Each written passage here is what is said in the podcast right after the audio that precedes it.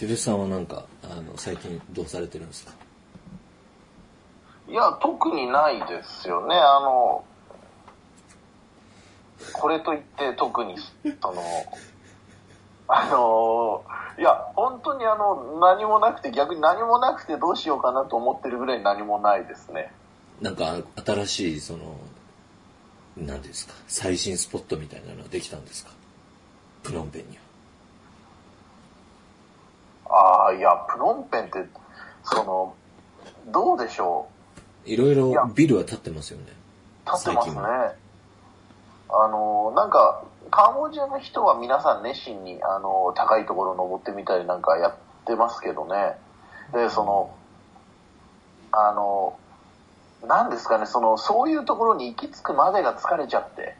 あの、バイクを止めたりとかですか？例えばそうです、そうです。バイクを止めたりするのも、もうこれはあの、こっちのね、あの、ある私のあの、よく一緒にいらっしゃる方もよく常々おっしゃってるんですけど、あの、目的を果たすまでに、あの、気が散りすぎるんで、あの、非常に困るという、その、その苦労をしてまで、その目的を果たさなくていいなと思わせてしまう駐車場係とか、なんですかね。だってイオンって、イオンモールなんてプノンペンにありますけどね、これはあの別にイオンが悪いとかなんとかって言ってるわけじゃなくて、本当に混んでる時、駐車場から出るのに1時間ぐらいかかりますからね。ああ、そんなかかりますか？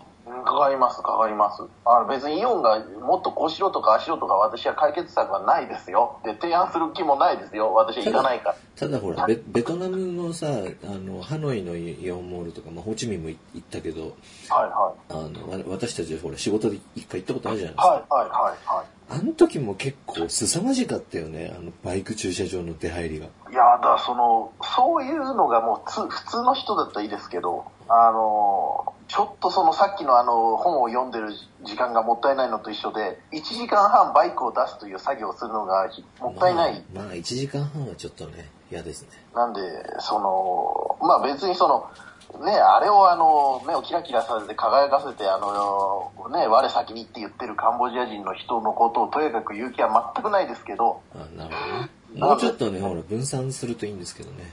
そうなんですよ。うんそうなんですよね。ビッグシーンみたいなのができればね、ちょっと分散しそうな気もするけど。あのー、そうですね。な、な、なんか、な何もないですね。何もないくて、ちょっと、ずっとその、同じことの繰り返しの毎日。なるほどね。で、その、ね、あの、さっき話しましたけど、ちょっと、あの、個人的なちょっとビッグニュースがあったりとかは その話はちょっと言えませんね。ただ、ただまあ、あの、3日間ぐらいちょっと、あの、どういうことなのかなと思って考えたんですけど、まあ、3日経っても答えは出ず4日目を迎えるということで、あの、まあ、ほっといてんですけど、まあ、プノンペンも季節感ないですけど。ハロウィンっていつですか ?9 月ですか ?10 月？いや、9月ではないと思いますよ。まだ暑い。9月は暑いです。ハロウィンは、えー、ハロウィン、歯を入れたらハローワークっていうのが先にます10月の一番最後の日ですよ。あ、ああ、そうですか。ああ。じゃあ、どうなんでしょうね。ハロウィンっていうのは、あの、かぼちゃのお化けのお祭りですよね。あまあ、日本ほどじゃないですけど、やってますよね。あ結構そうそうそう。あのーまあやってるっつってもだね、飲み屋と文房具屋ぐらいですよね。ああ、そうそうそうですね。飾り付けをちょっとこう、デコレーションするぐらいなものでね、うん、なんか、その日に街に繰り出すとかそういうのはないですね。ねあクリスマスだって、クリスマスだって5年ぐらい前まで何もしてなかった国ですからね。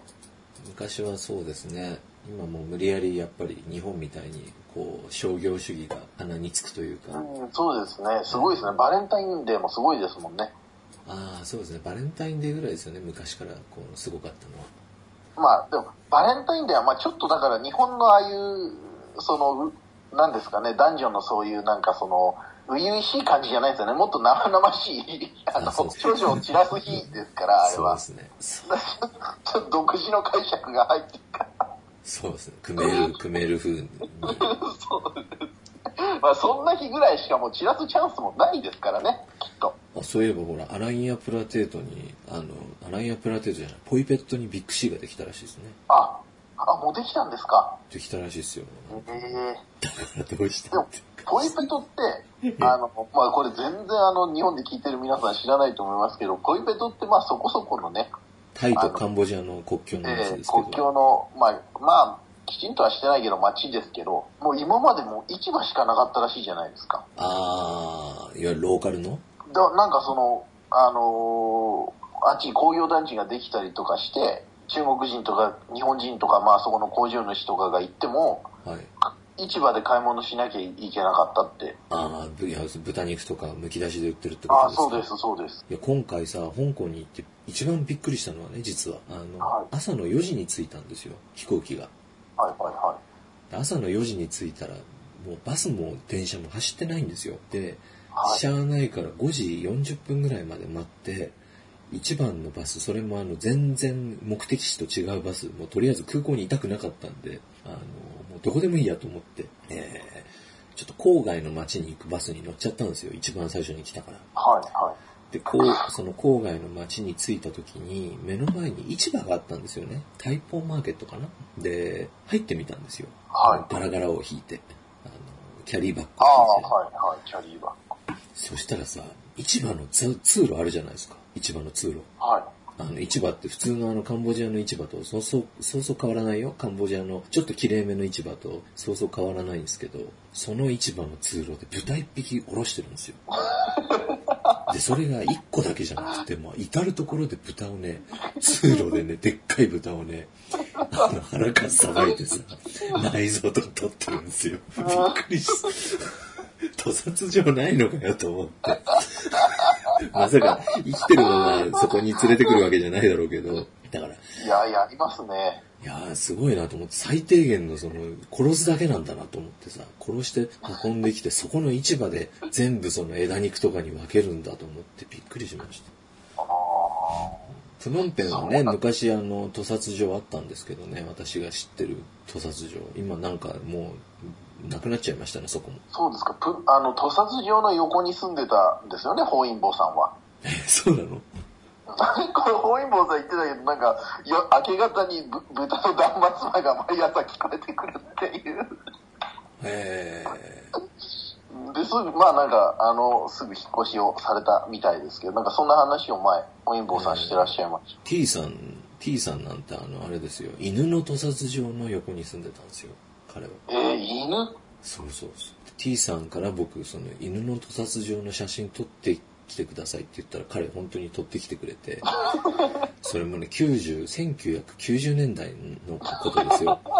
だから写真ももうすごい映るんですみたいなカメラだから、ほとんど映ってないんですよ、何にも。で、真っ暗なところで犬の、犬の首かなんかを持ってる血だらけの男がなんかニヤニヤ笑ってる、ホラー映画みたいな写真を持ってきてくれて。なんかもうオーブ、オーブみたいなのがいっぱい映っててさ。いやー、すごいですよね、彼は。彼一番僕、あの、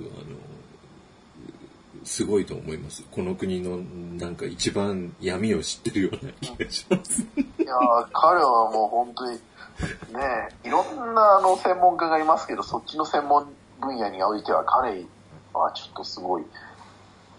ただ彼はあの、まあ、あんまりね、あの、黒沢さんなんかいらっしゃる時はご一緒しますけど、その、普段の生活が謎に包まれてる。そうなんですよ。あのね、実は、あの、ほら、まあ、イベントに来た人にはお話ししましたけど、マリファニア、マリファリ、マリファニアかな？えーちょっと確実に調べます。マリファニマリファ、マリファニア、マリファニアマリ。ファニア。マリファナ、マリファニアっていう植物があるんですよ。あの、益母草って言って漢方薬屋さんに売ってるんですけど、で、大量に飲むと、やっぱりちょっと、あの、トリップできるんですよね。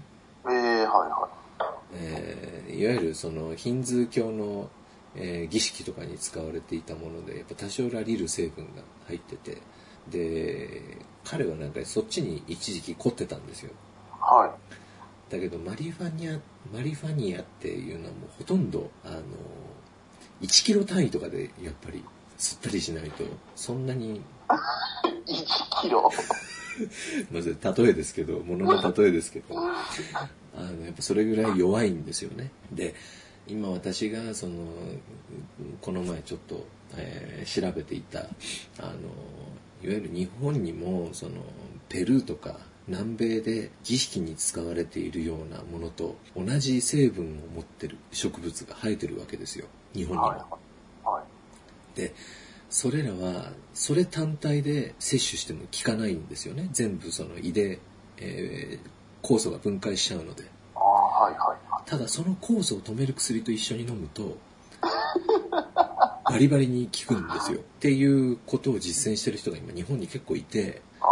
でその話を僕彼にしちゃったんですよね、はいはいはいはいはい。そしたら彼がもうねそういう草をね、片っ端からこうリストアップして、家のなんか周りとかに生えてるらしいんですけど、それをね、片っ端からこうリストアップして、これはどうですか？これはどうですか？って、いや、知らないから僕そんな、あの、具体的にはっていう話をして、で、あの、日本でそれを研究されてる方とこの前会って、あの、T さんからね、聞いてくれって言われたんで、聞いたんですよ。こういうカンボジアでね、暮らしてる人が、家の周りにこういう葉っぱが生えてる生えていてこれにはその成分が含まれてるらしいんだけど実際どうなんですかって聞いたらこれはあの、まあ、その人はその植物のすごいもうその農大出て研究をされてるぐらいの方なんで非常に詳しいんですけどそのこれはそのもちろん含まれてはいるんだけどその他にこうこういう毒が含まれていてみたいな。まずいじゃないですかそれは。危ない。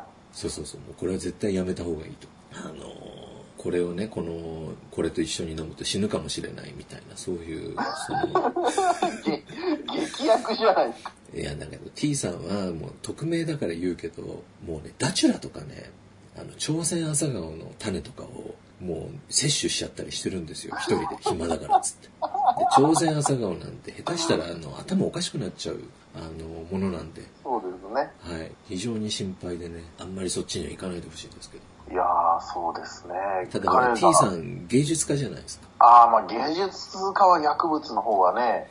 芸術家はやっぱりそっちに行っちゃうんだな相性がいいんでしょうからね。そうそうそう。まあでも、かろうじて今、ほら、違法な方には行ってないから、もうそれ、例えばでも、ダチュラとさ、あの、大麻だったら絶対大麻の方が体にいいと思うんだけど、ダチュラと比べたらね。そうなんですか、T さん。そうなんです。尊敬できる方なんですけどね。そうですね。うん、今月もうちょっとその余裕が、時間的な余裕ができたら、えーまあ、35号も作んなきゃいけないんでちょっと微妙なんですけどまたお便りが結構溜まってるので、はいはいえー、お便りをもう一回ちょっと紹介したいかなというのはあります。はい、ぜひお願いします。あの、お便りはいいですね。あの、楽しいですよね。皆さんがどんなことを思ってるんだろうあの、イベントはね、えー、ちょっと今年やりすぎた感があるんで、サインストール研究会の方の、えー、お茶会は多分やるんですけど、いわゆる浮遊会的なイベントはもう今年はちょっとないと思うんですけど、はい。もし、まあね、キテレツさんが日本に来るようなことがあればちょろっとやるやってもいいかなとは思ってますけど。ああ、そうですね、あのー、今年はもうその予定はないですか？いえいえ、私はもう、あのー、えっ、と、あ、あるんだ。はい。ちょっとこれはあのー、まだ何とも言えない、特にあの、この、あの、まあ、後で黒沢さんにお話しすることはいいんですけど、ここでは決して話したくない。なんで？いや、何もあのね、私の生活に皆さんに入ってきてくれるなんてそういうわけじゃないですよ。ただ言う必要はないなってそれだけなんですけど、あの、いや、えっ、ー、と、僕がカンボジアに行く時と被るんだっけ、確か。そうですね。そうなんだよね、確かね。はい、そうです。ああそうそうそう。行き違いになるんですよね確か。そうなんですよ。ああなるほど。そうなんですよ。黒沢さんでもあの黒沢さんがまたカンボジアから戻られた後あの私いますのであの大丈夫と思います。日付をちょっと確認を後でさせていただいて。そうですね、まあ、なるべく週末がいいんだけどね人が来ないから。ああそうですね。ちょっと予定を見て、はい、もしまあできるんだったらちょっと一回やってもいいかなとは思ってますけど。今あれですか？あのー、DJ さんとか何されてるんですか？もう、まあ今ベトナム。あ、えっ、ー、とね、いや、日本にいると思うんですけど、はい。結構もう最近の彼の活動はちょっとここでは言えないぐらい、ドン引く人はドン引いちゃうんで。ああ、はいはいはい。はいここは、ここはあの切りますけどね。サービスエリアで撮ったお母さんの写真を俺に送ってくるし。そうですね。皆さんにお会いしたいですね。はい、ぜひね。あの、リスナーの方ともね、あんまり会う機会ないんで、こんなことでもなければ。そうですね。はい。しかし、うちのそのイベントに来る女性っていうのは本当少ないですね。ああ。普通、その、女性率1割とかっていうの聞いたことないですよ。そんなに女性受けしないような内容でもないと思いますけどね。あの、だからね、そもそも先入観だと思うんですよ。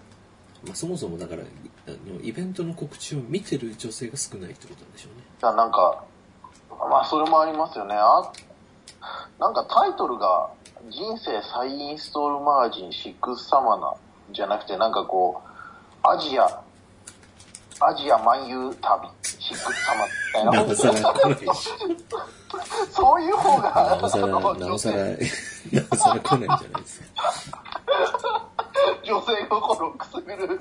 女性心をくすぐるんだったら、女性、い。やだからね、もう、かねてから思ってるんですけど、おもねっちゃダメなんですよね。おもねるとつまらなくなる。だからい。い。んですよ、来ない。なら来ない。な何かを捨てないと、やっぱりダメだ。いやもう、そうですね。そう、そうそういうもんですよ。この前なんかさ、はい、この前。この前のイベントなんていうのはさ、海老蔵さんと、あとまあ、匿名のライターの方が2人。はいはいはい。えー、で、性の話っていうテーマでね。ああ、エビゾーさんがやりたがってたやつ。まあまあそうなんですけど、本当はね。あの、だけどそれは本人的には、あの、そうではないらしいんで。いやいや出てもらえた。いやいや出てもらったっていうことになってるんですけど、あの、結局さ、結局その、ケツの穴とかの話だったわけですよ。ずっと3時間半ぐらい。作成っていうの言葉があって、作成？はい。あの、搾乳っていう言葉があるでしょ？はいはいはいはい。絞るに父ですよね。そうです。作成はやっぱ絞るに生って書いて、お尻の穴に指を突っ込まれて、その、いわゆる前立腺ですか？はいはいはいはい。無理、無理やり絞り出されてっていうような話をずっと3時間ぐらい、代わり番号にゲストの方々。はいはい。で、女性がやっぱり、ね、10人ぐらい来てたんですよ。はいはいはいはい。で、さすがに、さすがの私もその日はね、失敗したと思ったんです。あの、いつも挨拶に来るような方が来ないんですよね。もうそのまま帰られたりとかしてたんで、これはもうあの、いや、完全にまた、また減ったなと思って、あの、思ってたんですけど、後々なんか何日かしてから感想が届いて、あの非常に感激しましたと。やっぱその場では、その場で言うのはさすがにはばかられたんでしょうね。ああ、じゃあまあ何かしら心に残るものあったんですね。そうそうそう。いつもは僕らが、僕らっていうか、まあ、僕があのムービー見せてちょろっと話して終わりみたいなそういう流れなんだけどその日だけは妙に本当のあのいわゆるロフトプラスワンとかでやってるトークショーっぽいあのいわゆるお話中心でねずっと、はい、それもちょっと新鮮だったかもしれない知られないと思ってるんですけど。ああいやでもそう言って、あのー、何ですかね、女性が欲しいと。まあこれでね、男性もいなくてね、男性も来てくださいっていうよりは、マシですよね。毎回毎回、そこそこ、その、告知した人数が来る、来ていただけるわけだから。ああまあそうですね。それは、ありがたいそれはありがたいですよね。ありがたいです。できればね、もうあと15人ぐらいいてくれたら華やかになるんですけど、まあでもあんまり女がいても、その、話しづらいんですよね、内容的にね。そこのその線引きがね、だから全くその同時に 同日に話せるその根性があればいいんですけど。皆さんシャイですからね。人の子ですからね。キテレツさんもとっておきの話を用意してきてください。そうです。いや、この間も、あのー、ほら、これはまあ全然いいですね。こんな話は全然いいんですけど、あのー、あの、あるほらね、あのー、そっち界隈に非常に詳しい、あの、私とよくつるんでる、えー、つるんでるなんてそんな上からの言い方良くないですね。私はいつもあの、お声掛けさせてもらってる方。あの方がですね、あの、もうこの話はもう彼から、あの、かれこれもう多分今まで数えたら50回ぐらいされてると思うんですけど、プノンペン夜遊びマップを共同購入するっていう話。あ、いや、売ってますよね、そういうマップがね。ねで、あの、二人だと、まだ1500円ぐらいかかるから、5人ぐらい集めてください。高いんですよね、意外とね。高いんですよ。でもね、全部知ってるところだと思いますよ。いや、そう、そうなんですよ。だから、どっち、どっちにとっても、ざどっちでもね、彼、彼が言うには、知ってるところでも、あの、なんとかモヤモヤするし、答え合わせみたいな感じなのか。ところだった場合に、知らなかったら、なこんなところがあったのかという、その、なんていうんですかね、あの、劣等感というか、こっちけ、これだけ言っているのに、この10年何をしてたんだ俺は、みたいな。それを覚えると。だからどっちなんだろうと言うんですけど、なんせ声かけてるのは私だけなんで、あと5、人声かけてくれないと。5人はいないでしょ、だって。そうなんですよ。だあの辺のね、ものが実際にどんなものが中に載ってるのか、私もてっきりあれ、あの、お金だけ振り込ませて中身がないものだと思ってたらそうじゃないっていうんで。いろんな人がね、その、だから一種類だけじゃなくてね、複数名が作ってるんですよね。うん、そうなんですか。どういうことなんだと思って。最初にあれをやり始めた、あのビジネスをやり始めた人がおそらくまあそこそこ儲かってたんでしょ？で、あんなのまあ知ってればできるじゃないですか。作れるじゃないですか。はいはいはい、はい。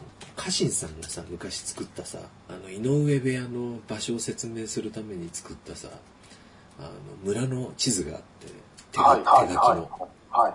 あれはね、すごかったよ。うんこ沼とかさ、なんか宝の地図みたいな感じで書いてあった。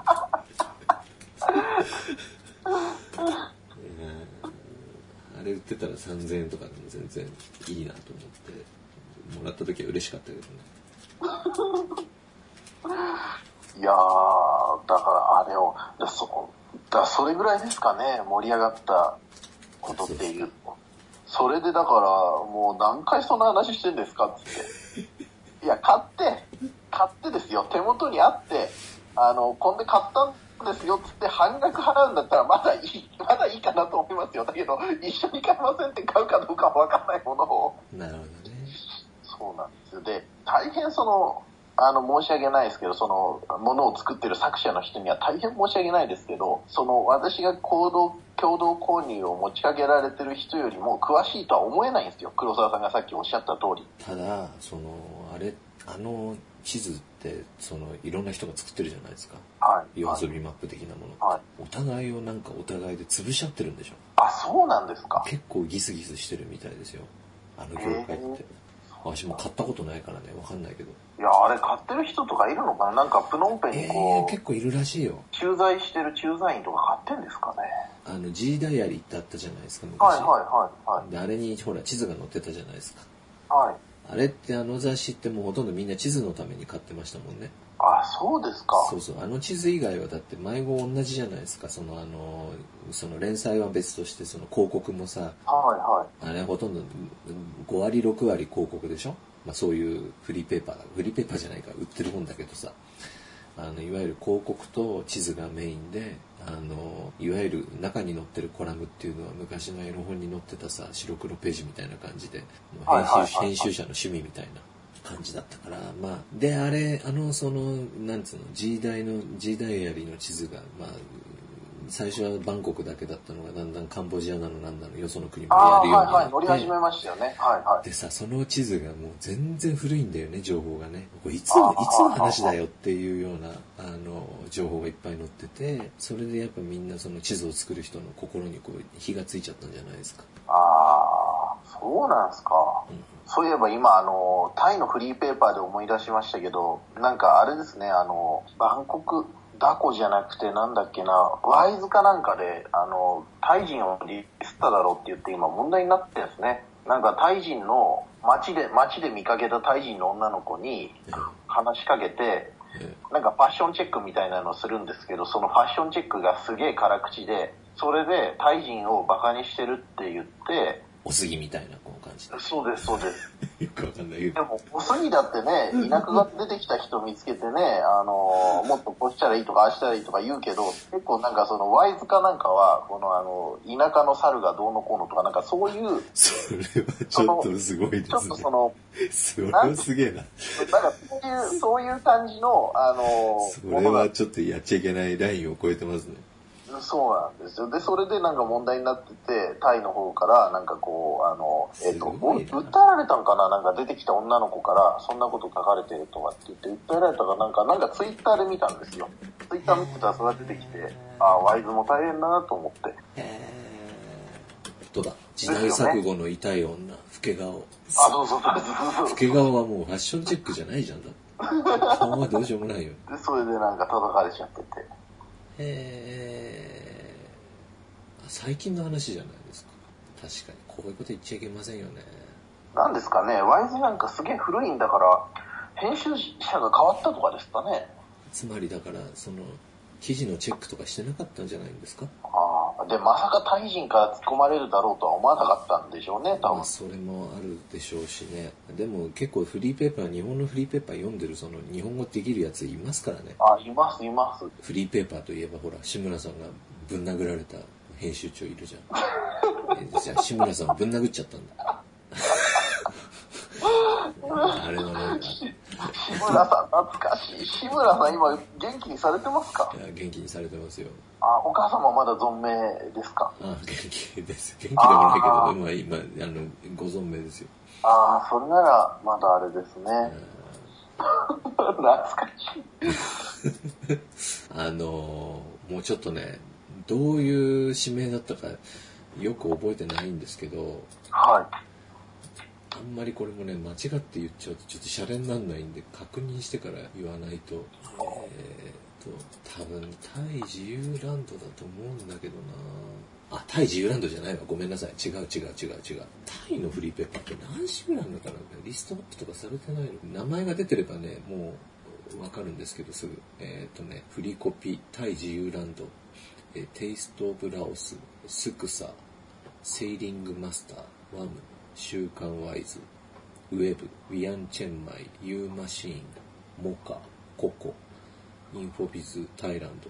今まで言った名前の本ではないです。ゴッツォ、えー、フリータイってそんなに出てんですか？はい。フリーコピーマップ、ラクラク、パーゴルフタイランド、おはようシーラチャー、N スタイル、ナイトシーラチャこれも違いますね。えーと、ニコラボ、ニュースクリップ、ナビマガ。はい、すごいですね。バンコク、いい店150銭。バンコクガイド、バンバン。いい数だなアーチプラス、アレイズ、アドベンチャージャパン、イージーゴルフ、D マークマガジン、ダコ、シティファインダー、バンメシ、バンコクマダム、バンコクウォーカーズマップ。一番最後にありました。バンコクウォーカーズマップ。違います。バンコクライフですね。これあんまり、タイ自由ランドから派生した本らしいです。ああ。相関、相関図がかけちゃいますね、そういういや、っていうか、すごい数じゃないですか。何誌ですか ?20 誌ぐらいありますありましたね。まあ、バンコクだけじゃないんでしょうけど、全国的に。すごいんですね。そんだけ食えるのかな？で、この、粉国ライフっていうさ、この志村さんをぶん殴っちゃった編集長が、編集長がいるところはい。あの、もう、なんていうのかな。喧嘩？喧嘩側なんですよ。はいはいはい。喧嘩？はいはいはい。はいあの、いわゆるちょっと政治的な、あの、コラムとかもあったりする。ちょっとそういう、はいはい、あの、フリーペーパーなんですよね。で、やっぱ志村さんは思想的には、なんていうのかな、まあ、なんだろう、アナーキストっていうのかな、あの、まあ、右右側ではないんで。ああ、はいはいはい。まあ、そういう面もあって。リベラルな、リベラルなリベラルな方ですから、相入れなかったんですかね。ああ、そうですか。でも暴力振るっちゃいけませんよね。そうですね。そうですね。確かにね。原因はこのラジオなんですよ。え？らしいっすよ。ほぼ。このここのこれであのその編集長の奥さんの悪口を言ったというふうに本人が誤解してあらあらはいはい。鉢合わせた時にぶん殴っちゃったと「お前がジェミングか」っつって。ちょ笑っちゃダメ。そうですか。そうですよ。まあね、うん、だからもういやまあでもこのバン「雲国ライフ」ってさもうやっぱ手作り感が一番あるんですよね。こうタイのさまざまなフリーペーパーの中でも、はいはいはい、昔の昔のなんかこうなんつったらいいのかな。おじいさんが作ったような DTP あ Windows で作った。Windows の標準フォントでたまにあのチラシみたいなあの丸丸ゴシック。そ うですか。いやバンコクの両親ですね。あのなんつったらいいのかな。古き良き。ああえじゃあ結構結構あちょっと存じ上げなかったですけどじゃあかなり老舗のフリーペーパーなんですかね。長いですよ。長いですよね。長ければいいってもんじゃないけどね。厳しいまあそうですね長きゃいいってもんじゃないですよいつまでもねやっぱり Windows の標準フォントじゃちょっとどうなんだっていう、ね、フリーフォント落としてくりゃいいじゃねえかって話ですからそれは、ね、まあ、ダコなんてほらでかいじゃないですかはい。っていうか、まあ、ちゃんとほら、分業制っていうのがもう見ればわかるじゃないですか。デザイナーはデザイナーでちゃんとやってみたいな。どういう風な形でこういう風にこう、明暗が分かれるんでしょうね。フリーペーパーって。プノンペンのほら、フリーペーパーいっぱい出てるじゃないですか。プノンペンのフリーペーパーは結構大変らしいですよ。なんか、お話を聞くと。まあ、それは楽勝ではないでしょうね。ちょっと前はでもいっぱい会社が来てたから広告も取り放題だったんじゃないですかねそうでもないのかないやなんかその、まあ、バンコクみたいになってしまうとまた別だと思うんですけど、なんかフリーフリーペーパーの価値ってどこにあるのかなってほら今まではフリーペーパーしかないみたいな街だったじゃないですか例えばそのこんなにフェイスブックが爆発的に普及するようなことも思ってなかったし。もうだから口コミの方が、あの、いい情報がありますからね。そうなんですよ、そうなんですよ。で、インターネットで、例えばなんか、プノンペンレストランとかってやれば、トリップアドバイザーだとかなんだとかがもう星付きで出してくれるわけですよ。そうなんです、ね、それをなんか、広告費もらったからってご利用しで書かれても。